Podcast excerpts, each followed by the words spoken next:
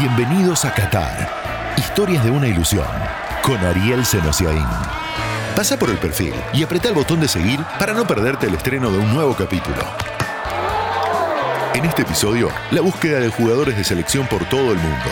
El técnico alemán, el mejor interino del planeta. Y cómo hizo Bélgica para ser el seleccionado número uno. The winner to organize the 2022 FIFA World Cup is Qatar.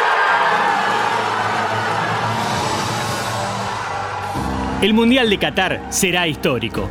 Mientras para nosotros el Mundial se trata de historias. Historias de los nuestros, historias de los rivales. Bienvenidos a un viaje que en realidad es una ilusión. La historia de la selección argentina la presenta IPF, 100 años impulsando lo nuestro. Nunca se sabe dónde puede haber una perla en un club de los convencionales, en una cancha de barrio o incluso a miles de kilómetros, fruto de la permanente emigración. Alguna vez fue un cocinero de la selección española el que le ratificó a Hugo Tocali que debía convocar a un tal Leo Messi. Pero Messi hay uno solo, y con el resto es necesaria la búsqueda, la detección. Se llama Juan Martín Tassi y comienza a describir su tarea. La detección se hace por diferentes caminos, utilizando base de datos, teniendo presencia en los clubes, estando en contacto también con personas del fútbol, argentinos o de diferentes nacionalidades que también comparten ese tipo de, información. Bueno, también el recurso de las redes sociales. Ya hemos pasado los 400 de 12 países diferentes. Acá en Europa y alrededor del 70% de esos jugadores que hemos registrado hasta el momento son nacidos acá en Europa. Tassi trabaja desde aquel continente para la AFA, o mejor dicho, para que a la AFA no se le escape un hijo de una familia que eligió vivir en otra normalidad. Algunos están más al alcance, Alejandro Garnacho, por ejemplo, que ya se entrena con los profesionales del Manchester United. Con otros hay que estar más atentos, incluso por la edad. Hay un chico categoría 2008 que se llama Nicolás Marcipar, que juega en el Barcelona ya hace algunos años. Es hijo de un matrimonio padre y madre argentinos que viajaron y que se radicaron acá en España hace más de 20 años. Allí radica otro tema. No solo el riesgo es que los pueda convocar otra selección, como sucede desde la intención con algunos. También puede ocurrir que no tengan vínculo, que no les interese la camiseta argentina toda esa historia, de todo lo que significa el fútbol argentino a nivel mundial, con gran cantidad de referentes de otras épocas actuales. Bueno, en definitiva, eso hace que la selección argentina de por sí sea como una de esas posibilidades que los chicos también sueñan poder ser parte en algún momento. No hace falta convencerlo. En general sus padres o la familia con las que conviven han transmitido muchísimos valores y cuestiones que la familia ha vivido en, otros momentos en Argentina, donde han nacido, y eso hace que para los chicos sea algo muy fuerte, a pesar de no haber nacido incluso en nuestro país.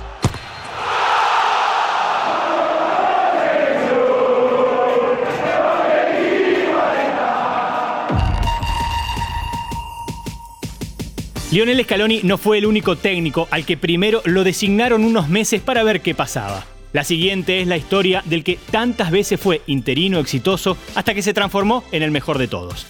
Hansi Flick, el seleccionador alemán, hizo la transición de jugador a técnico en las dos funciones en el Victoria Bamental, en su ciudad natal, y luego ya empezó a ser el segundo D. Fue asistente en el Red Bull Salzburgo, más tarde, integró durante ocho años el cuerpo técnico de Joachim Lau en Alemania, integrante clave, se supo siempre. Y en 2019 fue ayudante durante unos meses del croata Niko Kovac en el Bayern Múnich, hasta que en noviembre de ese año a Kovac lo echaron. Quedó Flick. ¿Cuál es Caloni? Goleó 4-0 al Dortmund, ganó luego dos más y le pidieron que siguiera un mes. Se estiró hasta el final de la temporada y se llevó Liga Local, Copa Local y Champions. Había dejado de ser el que armaba todo en silencio. Martín de Michelis es uno de los entrenadores argentinos con mayor proyección. Dirige al segundo equipo del Bayern. Conoce de sobra a Hansi Flick. Muchísimos entrenadores se preocupan solamente de la parte técnica del juego, de la parte táctica o estratégica y la parte física. Y para mí hay un área muy importante que es las relaciones humanas. Y que, por lo menos mi manera de hacer como entrenador, para mí es un ejercicio más, es un ejercicio a diario, es un entrenamiento a diario. Y eso Hansi Flick lo hizo de forma extraordinaria. Unió eso que te digo, esos lazos, se apoyó en las relaciones humanas y de jugadores importantes y el equipo automáticamente se acomodó. Después es, obviamente, un revolucionario, también como lo son muchos de los entrenadores alemanes top, se apoyó en el 4-2-3-1, una presión altísima. Y después también sostenía la línea defensiva muy muy alta, poniendo en riesgo muchísimas acciones ofensivas del rival, donde prácticamente arriesgaban todo el tiempo con el fuera de juego. Flick también fue director deportivo, tanto de la Federación Alemana como del Hoffenheim. Conoce el método desde la práctica y desde la teoría. El alemán es un tipo extremadamente organizado. Se llame Hansi Flick, se llame Klopp, se llame Tuchel, como sea. Por cultura, acá se intenta dejar liberado al azar lo menos posible. Desde eso, poner el título de metodología Hansi Flick, como quieras. Organización, planificación, detallista. Estos tipos te planifican de acá a seis meses que vas a comer en tu cumpleaños. Es increíble.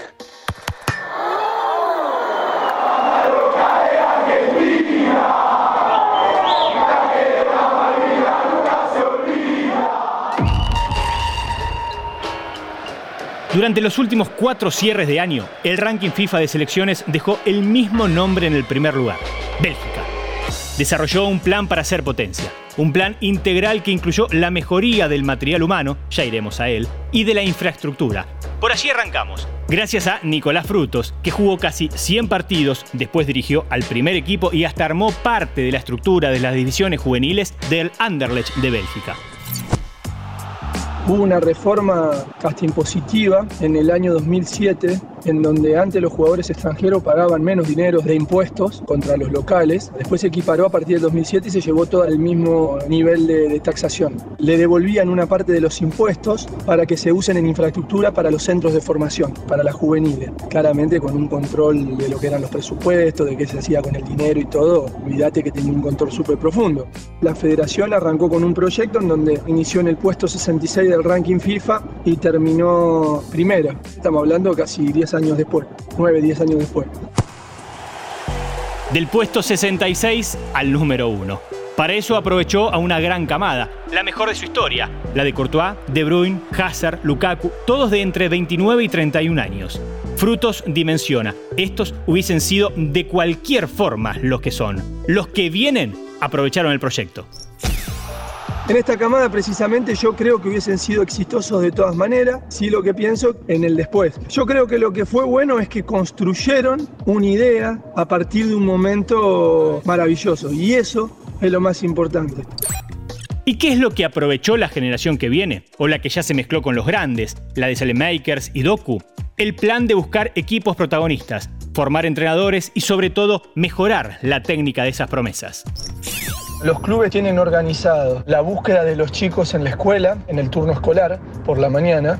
Los buscan en camionetas y los llevan a distintos centros que hay. Lo que tienen son trabajos técnicos. Son tres o cuatro estímulos semanales, que a eso se lo sumás a los cinco estímulos semanales de entrenamiento que tienen los chicos por la tarde. Son entrenamientos de 45 minutos con 7, 8 minutos de pausa en total. Repetición, repetición, control y pase, juego aéreo, giros, controles orientados. Ante la repetición permanente claramente genera una mejoría técnica muy profunda.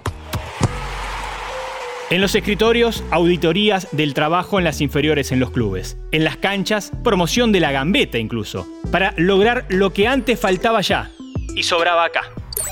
Lo que nosotros antes teníamos de potrero, ir a salir de la escuela, ir a jugar a la pelota, irte al club, volver, ir a jugar a la pelota y todo el tiempo, ahora los chicos no lo pueden hacer más, lamentablemente, por la inseguridad. Ellos lo lograron automatizándole y dándole el espacio acorde. Y nosotros perdimos la mejoría técnica que provocaba el potrero y perdimos la picardía, que no se genera más por la necesidad de, competir contra gente más grande, contra gente que te golpeaba, contra condiciones del terreno de juego que eran malas. Todo eso te provocaba mejoría cada vez se va a hacer más grande la brecha, es preocupante. Qatar 2022 estará plagado de historias. Habrá más, habrá próximos capítulos, hasta que la ilusión se apague o se haga realidad. Esto fue Qatar, historias de una ilusión. Todas las semanas, nuevas historias sobre Qatar 2022.